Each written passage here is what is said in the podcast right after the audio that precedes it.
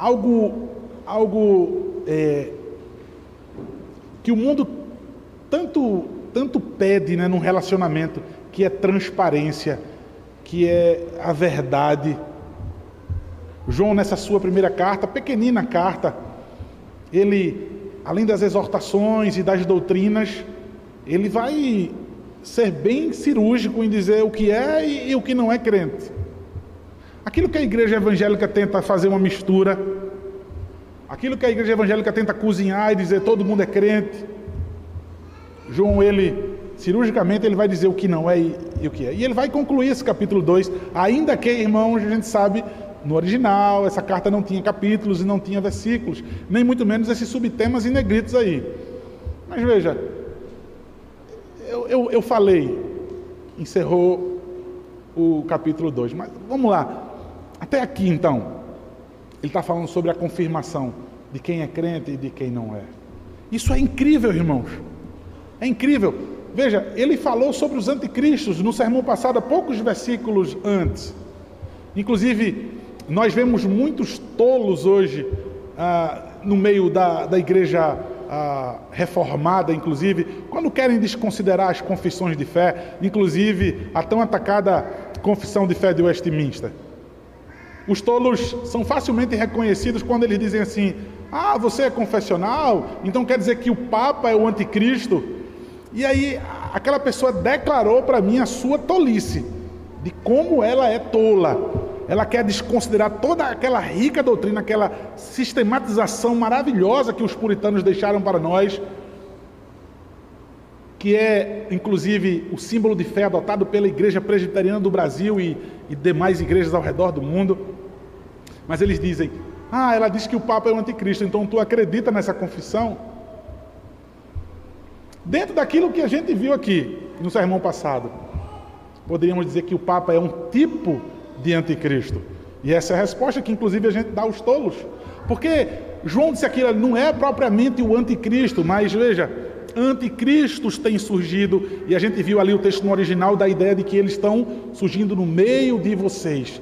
Mas aí quem é o anticristo? É aquele que nega o pai, aquele que nega o filho, ou melhor dizendo, aquele que não vai ter comunhão nem com o pai nem com o filho. Veja, aquele que vai se dizer crente, aquele que vai se dizer religioso, mas de que fato não tem comunhão com o pai e com o filho. Aí João no versículo 19, se eu não me engano, no versículo 19, irmãos, isso. Ele vai dizer: olha, saíram do nosso meio, porque não eram dos nossos. A gente sempre fica com dó, né? Quando alguém sai da igreja e, e, inventa motivos, né? Ninguém nunca sai da igreja e diz: Não, o problema sou eu que sou problemático demais. Ninguém nunca sai da igreja dizendo assim: Olha, é meu pecado, né? Sempre é alguém que me fez sair, é o pastor, é o conselho e etc. Mas veja, João está dizendo: se saíram do nosso meio, saíram por causa de briguinha de irmão, saíram porque estão magoados com o pastor, saíram do nosso meio porque não eram dos nossos. Saiu para ficar testificado de que nenhum deles nunca foi um dos nossos. Ele vai falar sobre a unção no versículo 20. Veja, vocês receberam um selo, vocês são garantia de que são crentes quando vocês recebem o Espírito Santo, vocês recebem essa garantia de eternidade. Veja, e agora vocês não são mais crentes? E agora você procura um carnavalzinho, você procura ah, um carnaval gospel, né? uma igreja emergente, para cantar, dançar e se emocionar não dá a mínima para aquilo que tem sido anunciado. Veja, ainda que não existisse esse plural de denominação na época de João, mas era exatamente uma nova conversa, só que dentro da própria igreja. Uma novidade, uma nova forma de ser crente dentro da igreja.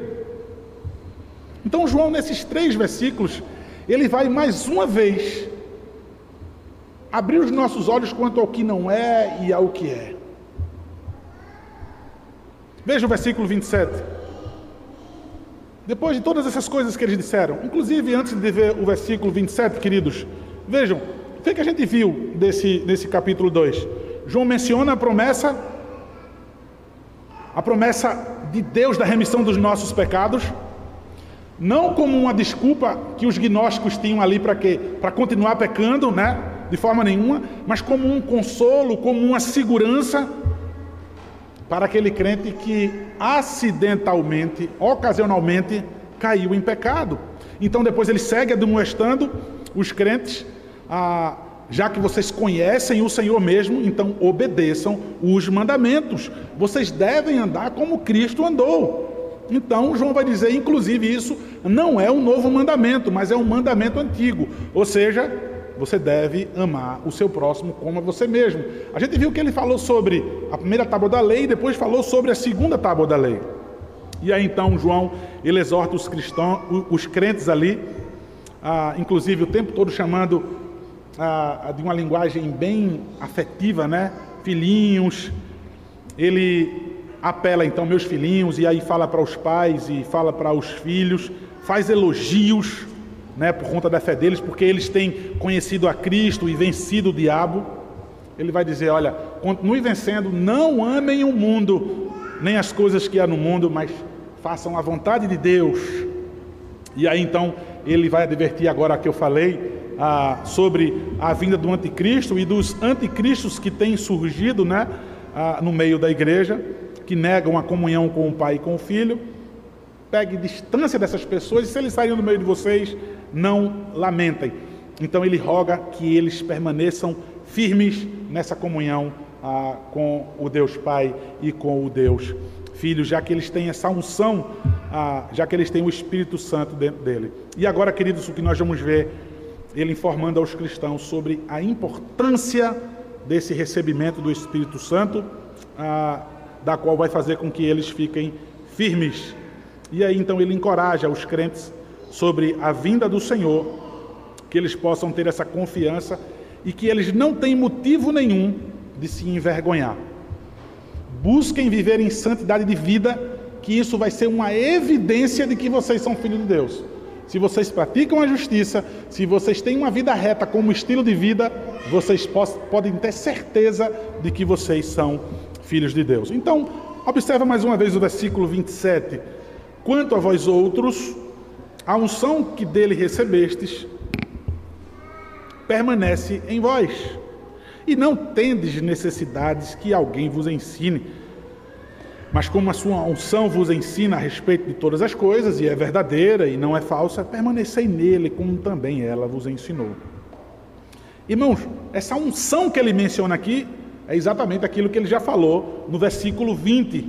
Veja, no Antigo Testamento, os sacerdotes, os reis e até os profetas, eles eram ungidos, ungidos com óleo para que pudesse marcar o começo das suas atividades ali, das suas obrigações, das quais eles foram vocacionados por Deus a fazer.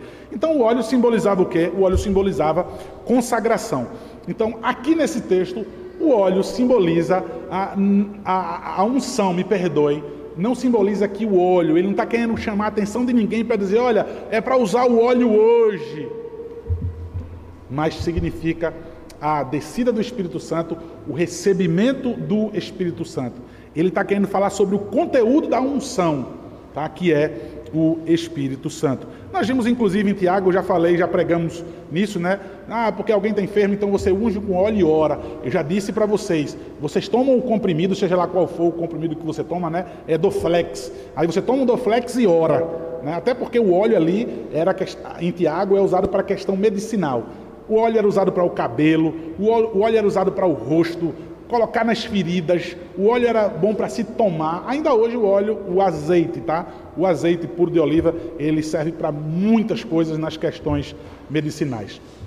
Mas veja, isso era um símbolo. A questão de ser ungido com óleo era um símbolo que, ah, usado hoje, ainda o óleo é algo que vai estar tá trazendo, então, a alguns preceitos legais de rituais de purificação e etc. do Antigo Testamento. Tudo aquilo que apontava para Cristo. Se eu trouxer isso hoje para a igreja, eu vou estar de alguma forma declarando que Cristo não veio. Tudo que é bonito do Antigo Testamento, todas as figuras, tudo aquilo que apontava para Cristo, veja, significava o Espírito Santo. Se eu for usar aquilo hoje, eu vou estar declarando de alguma maneira para mim, para todo mundo, que de fato Cristo não veio.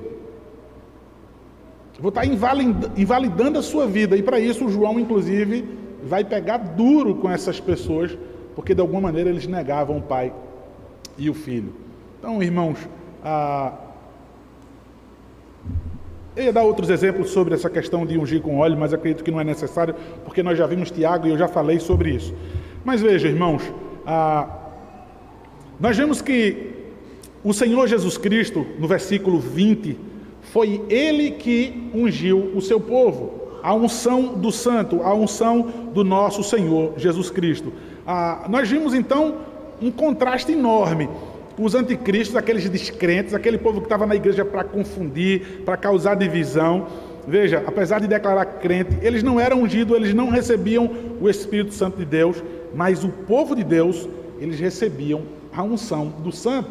Veja, eles recebiam a unção do ungido. Jesus Cristo, o ungido, significado de Cristo ungido. Então eles recebiam a unção do ungido, ou seja, eles não tinham somente o nome de cristão, eles recebiam também, eles tinham participação na unção do nosso Senhor Jesus Cristo. Veja que maravilha. Quando eu declaro que eu sou ungido também, que eu tenho uma unção do Espírito, isso não significa também está se debatendo e está fazendo barulho para evidenciar unção com o Espírito, isso não tem absolutamente nada a ver, nem tem base nas Escrituras, mas veja de que eu estou compartilhando de Cristo aquilo que Ele nos concedeu. Ele é ungido do Pai, e aí então Ele me concede essa unção que é receber o seu Santo Espírito. Maravilha! Ah,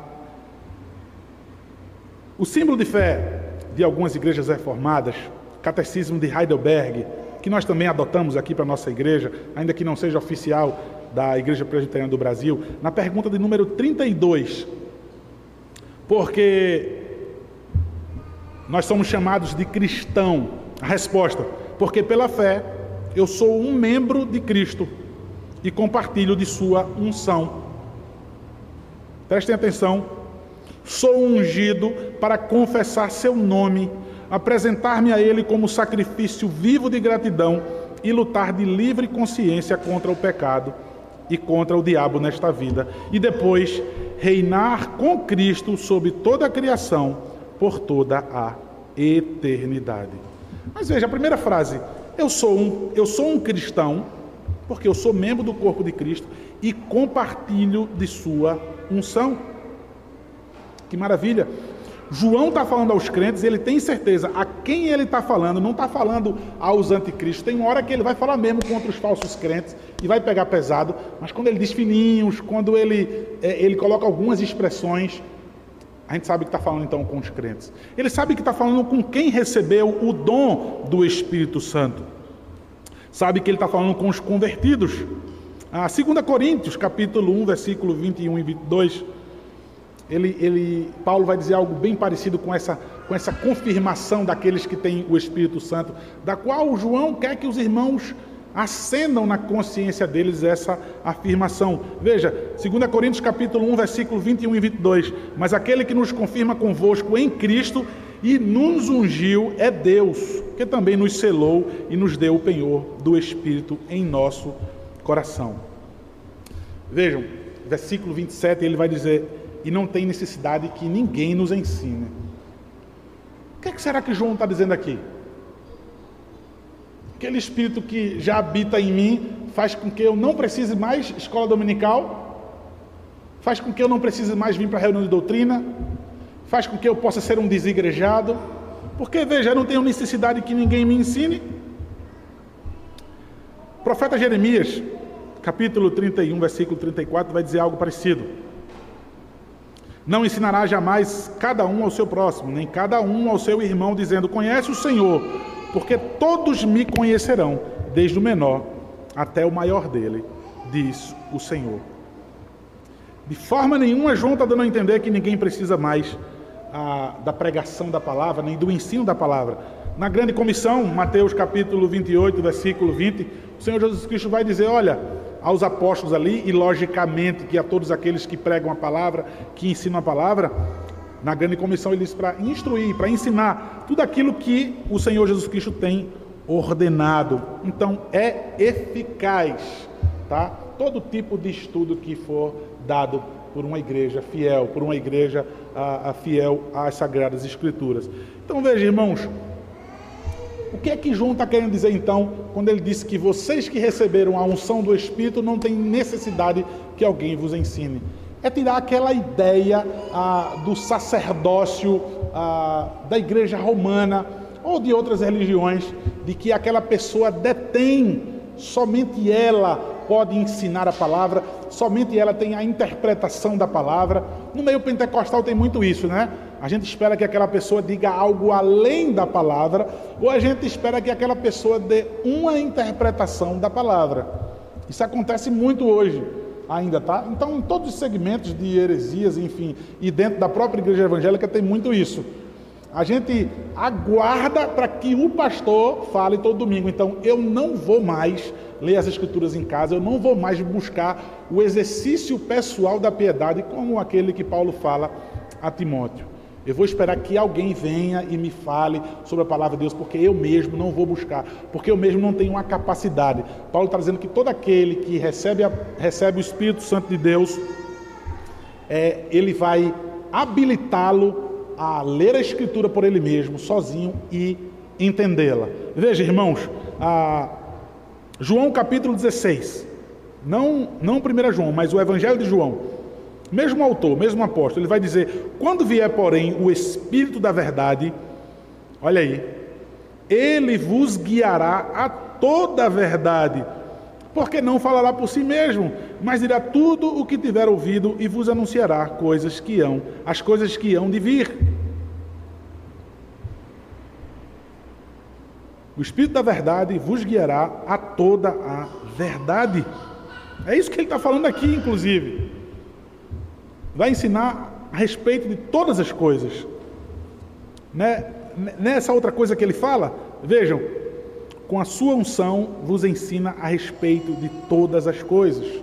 No Evangelho, João vai dizer: o Espírito vai guiar vocês sobre todas essas coisas. Ah,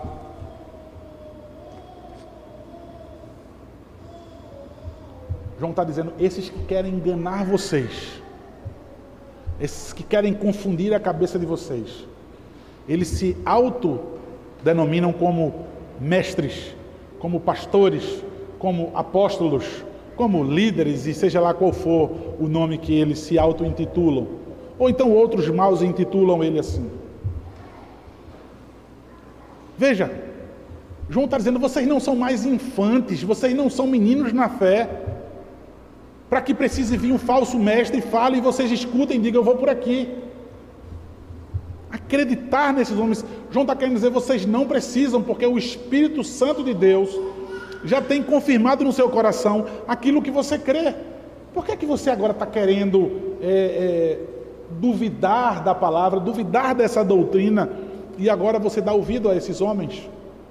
Vocês estão lembrados? Deixa eu citar mais uma vez, Paulo escrevendo a Timóteo: olha, é, é, velhas profanas e caducas, rejeita essas fábulas, Paulo vai dizer.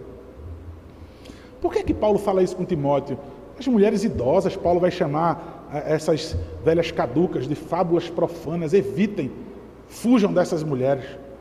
Eram idosas, do qual precisa se respeitar, mas todo mundo dava ouvido a ela, dizendo, não, assim, a senhorinha, ela é da igreja. O que eram essas fábulas? Eles pegavam personagens do Antigo Testamento, enchiam, falavam, ó, Moisés e tal, nada bíblico, e o povo gostava de ouvir. É aquela mesma desculpa hoje de dizer, rapaz, aí não está falando de Deus, qual o problema? Se está se falando de Deus, ali está falando de Moisés, está falando de Deus, está falando de Jesus, está falando do Espírito Santo. Qual é o problema se está falando de Deus? João está dizendo que existe um problema. Veja, vocês não precisam estar tá ouvindo essas pessoas. E nem muito menos sendo, se sentindo assediado, em dúvida, cambaleando. E, e ele fala isso porque sabe que muitos já saíram. Muitos deram ouvidos a essas fábulas.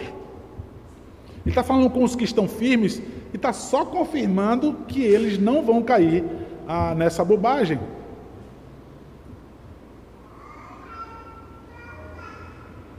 Interessante, queridos. João, ainda no, no capítulo 14, Evangelho de João, versículo 26, diz que o Espírito Santo do Senhor vai nos guiar. vai ensinar a todos os crentes. Diz assim: Mas o Consolador, o Espírito Santo, a quem o Pai enviará em meu nome, esse vos ensinará todas as coisas e vos fará lembrar de tudo o que vos tenho dito. O Espírito Santo, veja, quando é que é o Espírito Santo? É quando eu senti no meu coração, eu senti um arrepio naquela igreja, ou eu senti, eu chorei quando aquela pessoa disse aquilo para mim. Rapaz, eu lembro que quando eu era adolescente, um adventista me pegou na rua. Na rua não, era uma, um, um, uma aula que eu fazia particular. Aí ele chegou para mim e disse: um, dois, três, quatro, cinco, seis, sete. Sete, aqui, sétimo dia. Eu cheguei em casa e disse: mãe, agora eu sou adventista. Mas eu fiquei tão emocionado com aquilo. Eu descobri, meu irmão, que coisa incrível. Que não é só isso, tá, irmãos? Que não é só contar de um até sete, não, tá? Eles têm muitos outros argumentos. Eles só não vão falar que Jesus Cristo não fez a expiação dos seus pecados ainda. Tá bom? Eles só não vão falar as outras heresias absurdas além dessa. Mas, ah, o que, é que tem? João vai dizer: Isso tem um grande problema. Com todo esforço, eu estou urgentemente escrevendo a vocês para isso. Vocês não precisam de ninguém para estar tá é, enganando vocês e guiando vocês. Eu já falei para Castelo Forte, nesse púlpito aqui, vocês têm que ser ah, como crentes nobres. Tudo que sair desse púlpito aqui, vocês têm que olhar e ver se de fato é verdade, se é o que tem na palavra do Senhor. Aí vê, se, se toda pessoa que fala vocês acreditam, irmãos, é exatamente contra vocês que, que Pedro, que a palavra do Senhor está exortando. Qualquer pessoa que faz um nozinho na cabeça de vocês, vocês vão acreditar. Se um grupo, se uma onda nova faz isso, já falei para vocês, não engulam tudo que vocês ouvem. Paulo vai dizer: se alguém traz profecia, os outros julguem. É para julgar toda pregação que sair desse púlpito, minha e de qualquer outro pastor. Todos os crentes, então, eles estão equipados, habilitados para ser uma oposição ao falso ensino, ao erro, a uma novidadezinha que surgir dentro da igreja. E aí então, queridos, ainda no versículo 27 ele vai dizer: Olha, permanecei nele, como também ele vos ensinou. Ah, irmãos, por intermédio de Jesus Cristo, então nós recebemos a unção do Espírito, recebemos o Espírito Santo de Deus. Veja, Deus providencia nos concede o Santo Espírito e aí agora também há uma participação nossa. Há também a responsabilidade humana. Eu já recebi, então eu tenho que permanecer nele. E ele diz que assim o Espírito nos ensinou. Essa unção, ela, a unção me ensinou. Eu recebi o Espírito Santo, vou viver então como agora, boiando passivamente, de forma nenhuma. De forma nenhuma eu vou viver uma vida simplesmente é, boiando. Ativamente eu vou buscar viver em santidade de vida e ouvir a palavra do Senhor. A evidência de que alguém não recebeu a unção do Espírito é quando ela dá a mínima para a palavra. Não, está nem aí para viver em santidade de vida, para obedecer os mandamentos do Senhor. Essa pessoa certamente não recebeu a unção do Espírito Santo. E aí o versículo 28, irmãos, então vai dizer: Filhinhos, agora pois permanecei nele. Veja que insistência nisso, irmãos. Veja que insistência nisso. O Espírito Santo vai ensinar vocês, não é necessário que vocês aprendam desses falsos mestres, dos enganadores. Vocês não vão ser mais enganados. Ele vai dizer de novo: Filhinhos, filhos amados, permaneçam nele, para que quando ele se manifestar, tenhamos confiança e dele não nos afastemos envergonhados da sua vida, da sua vinda. Irmãos, veja, ter vergonha da vinda do Senhor. Exatamente Adão e Eva, lá no começo, quando eles ouviram a voz do Senhor, eles envergonharam, se envergonharam e se esconderam. Veja, ele está ainda falando, ainda está no coração de João falar sobre ter comunhão com o Pai e com o Filho, sobre viver em santidade de vida. Ele está colocando a evidência: vocês têm o Espírito Santo de Deus, vocês podem. E aí então ele diz: olha, permaneçam nele, porque quando ele se manifestar, vocês não vão ter motivo nenhum de se afastar e envergonhado. Ele fala: veja, vocês tenham confiança. Irmãos, confiança aqui é, é, é uma palavra que, que foi empregada aqui para dar a ideia de alguém que está tão pronto que quando ela abre a boca, ela já declara o porquê ela crê, o porquê ela tem essa certeza. É aquela pessoa que facilmente ela faz uma confissão da sua fé. Essa pessoa que tem confiança. Não é aquela coisa acuada, não é aquela coisa tímida, não é aquela coisa escondida. Pediu razão da sua fé, aquela pessoa manifesta com facilidade. Aquela pessoa que tem o desejo de que o Senhor volte. João está falando é, é, de fato para crentes maduros, para quem são, para quem é crente de fato, de verdade. Então ele segue no versículo 29 e aí, irmãos, nós encerramos. Ele disse: "Sabeis que ele é justo, reconhecei também que todo aquele que pratica a justiça é nascido dele." Observe a condição que eu acho sempre maravilhosa. Se sabeis que ele é justo,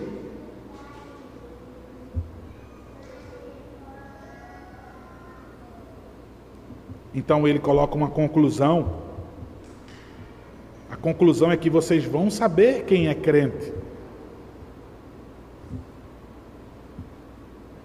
Veja, se aquela pessoa tem união com o Pai e com o Filho, ela tem o Espírito Santo, ela recebeu a unção do Espírito dentro dela.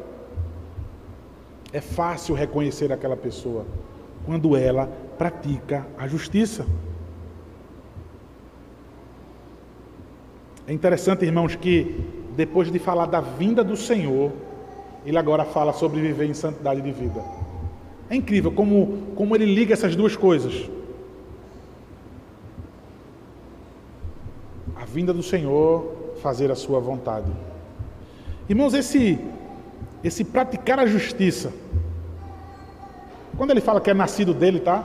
Ele já está dizendo que existe um pai, é nascido dele, já existe um pai já falou sobre o justo, sobre o Filho, o, o Santo Espírito. Mas veja, é, o Senhor está vindo, tem essa confiança, tem essa certeza absoluta. Agora, evidencie isso mostrando a maneira como você vive. Irmãos, praticar a justiça não é uma obra de caridade, não é, não é uma ação isso os hipócritas conseguem fazer. Isso a igreja evangélica moderna consegue forjar, inclusive em ações sociais, ou boas maneiras, uma boa educação. Praticar a justiça aqui, irmãos, é equivalente a viver em santidade, é a mesma coisa viver em santidade de vida, fazer a vontade de Deus, viver para a glória dele, e esse viver é um estilo de vida.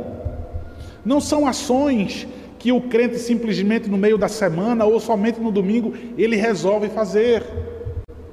Tem absolutamente nada a ver com isso.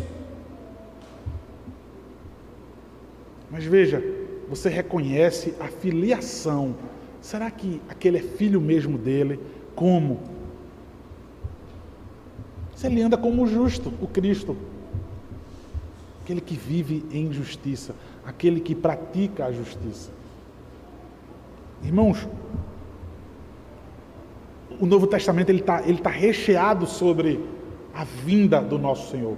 Gálatas é o único que não fala. Ah, e se eu não me engano, segundo e terceira João, porque são livros bem pequenos, não vai falar sobre a vinda do nosso Senhor.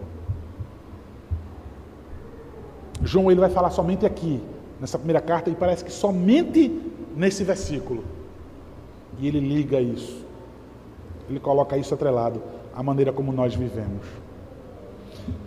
Parece que o sermão é legalista. Parece que é um cumprimento de regras. Parece que eu estou dizendo, olha, viva moralmente bem, e aí você pode aguardar a vinda do Senhor sem ter nenhuma vergonha. Não é isso. Nós, aí o Espírito Santo pode confirmar no seu coração: a salvação é pela graça. Nós não temos participação nenhuma, obra e mérito completamente do Senhor Jesus Cristo, mas todos aqueles que ele chamou, e aí usando essa linguagem aqui, todo aquele que o Senhor ungiu com o seu Santo Espírito, todo aquele que é habitação, todo aquele que é templo do Espírito Santo, ele pode ter esse conforto quando a evidência disso é a maneira como ele tem vivido. Irmãos, João ele vai ser bem cirúrgico, como eu disse no começo. Ele vai deixar bem claro quem são e quem não são. Ele vai dizer: permaneçam nele, permaneçam nele, permaneçam nele, permaneçam nele. Irmãos, eis o motivo porque eu não suporto aquilo que a igreja evangélica moderna tem, a, tem acrescentado como doutrina: o desviar, o se afastar. Isso já é aceitável, e o, e o se afastar, o se desviar, ainda vem com o não julguem para que outras pessoas possam aplaudir, para que outras pessoas possam sorrir, ou para que outras pessoas possam lisonjear as pessoas que estão vergonhando o nosso Senhor Jesus Cristo. Aquelas pessoas que dizem que são habitação do Santo Espírito, que são ungidas, porque hoje é assim, ó, eu estou ungido, não estou mais não, o Espírito sai. Eu estou ungido, agora não estou mais ungido. João já disse: saiu do nosso meio. É, é como se ele quisesse dizer: não, porque não era ungido, não. Porque não era ungido. Essa ideia de uma pausa numa, numa vida cristã, nessa nossa peregrinação, quando o Senhor me chama, Ele me chama para a guerra, Ele me chama para seguir a Cristo. Aí simplesmente a permissividade da igreja evangélica. Está desviado, está afastado? Não julgue, não me julgue, ore por mim, orar por você, você com esse sorriso debochado no rosto. Mas, pastor, Davi não se desviou. Deixa, deixa eu te mostrar o que é que Davi fala no desviar dele. É diferente do teu semblante debochado. Davi vai dizer que o vigor dele se tornou em sequidão de estio, os seus ossos se apodreceram diante dele, dentro dele. Mas hoje existe uma licença para evangélico. Ou curtir o carnaval, ou curtir o que ele quiser, seja no momento de tristeza profunda, de decepção com a própria crentaiada, ele se decepciona com a crentaiada e, e ele desconta no evangelho. Deixa eu envergonhar aqui, deixa eu tornar ignomínia o meu Senhor Jesus Cristo. Irmãos, não tem como ficar apático com isso. Saber que se chamam pelo nome do Senhor, que se dizem cristãos, que se dizem evangélicos. Pior do que eles são os pastores que ensinam essa permissividade em nome de um amor mentiroso em nome de um amor, de uma falsa graça. É verdade. É verdade que um crente ele pode ter momentos ruins em sua vida. É verdade que um crente pode ser enganado muito pelo seu coração e passar assim um tempo. É verdade. Isso não é uma regra. Isso pode acontecer. Vai visitar um crente de verdade afastado para você ver o estado que ele está. Ele não está se fingindo de doente para ser visitado, não. Vai ver o estado daquela pessoa. Vai ver como é que está o coração daquela pessoa. Inquieto, sem paz, sem alegria. Mas simplesmente fazer disso uma regra. João já dizia isso naquela época. O modo como vocês vivem evidenciam se vocês têm a unção do Espírito ou não. Então ele diz: Veja, irmãos, o tempo todo permanecei nele, permanecei nele. Tenha comunhão com o Pai e com o Filho, porque, veja, isso é a coisa que vocês têm de mais preciosa. Isso é o mais importante que vocês têm na vida de vocês, é essa comunhão. E algumas pessoas já naquela época diziam: Nós temos essa comunhão. Só que nós não vivemos essa vida de santidade. João, então, ele deixa certo quem é crente e quem não é. Talvez nessa noite você esteja enganado. E deixa eu dizer, você não precisa que ninguém se lhe engane. Leia a Bíblia. Veja, quanta pregação que você está ouvindo agora. Vá na Escritura Sagrada. Veja se isso tem a ver com o que eu estou falando mesmo, o texto, inclusive com toda a Escritura Sagrada, Antigo e o Novo Testamento. Permanecei nele, permanecei nele, permanecei nele. De outra forma, veja, de outro jeito, que era a grande novidade daqueles dias. É crente sim, apenas viva de outro jeito. Não se preocupe não, a forma como você está vivendo. Era isso que o gnosticismo embrionário estava dizendo. A matéria, nem se preocupe com o corpo. Apenas que você tenha essa confissão.